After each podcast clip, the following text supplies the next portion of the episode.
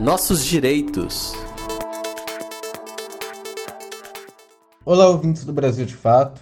Fique atento, pois eventos e viagens cancelados pela pandemia podem ser remarcados até 2022. Foi sancionada a nova Lei 14.186, agora de 2021, que estende até o dia 31 de dezembro de 2022 o prazo para o reagendamento de atividades culturais e de turismo. Por essa nova lei, ingressos de eventos, pacotes de viagem, por exemplo, que foram adquiridos em 2020 e 2021 e que foram cancelados em função da pandemia, podem ser remarcados até o dia 31 de dezembro de 2022, sem a cobrança de tarifa adicional por isso. O prazo para que esse reagendamento aconteça deve ser de até 120 dias após a comunicação do adiamento, ou então até 30 dias com antecedência à realização do evento.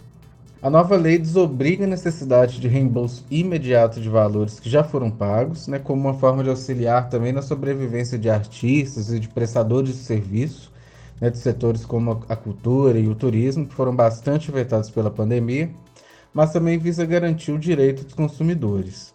Caso não ocorra a remarcação do evento ou do serviço, os valores devem ser devolvidos aos consumidores, aí pelos organizadores do evento, né, os prestadores de serviço.